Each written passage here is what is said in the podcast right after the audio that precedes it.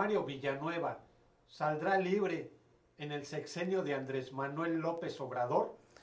Eso creímos muchos quintanarroenses, es una percepción que se tuvo, se apostó por la salida, por la liberación de Mario Ernesto Villanueva Madrid y hasta el momento todo ha quedado en promesa. Mario Villanueva, gobernador priista de Quintana Roo de 1993 a 1999, perseguido en la recta final de su mandato por el presidente priista, y esto lo subrayo, Ernesto Cedillo Ponce de León. Una persecución encarnizada contra el ingeniero Villanueva, y ha estado en diversas cárceles, en prisiones de alta seguridad como Almoloya, que ha cambiado de nombre incluso, en Estados Unidos, en el Estado de México, en fin, la Ciudad de México, Chetumal en el Cerezo y ahora en prisión domiciliaria en Residencial Andara y hasta el momento aguarda el perdón, el indulto de Andrés Manuel López Obrador, quien se comprometió a dejarlo libre a hacer todo lo que está en sus manos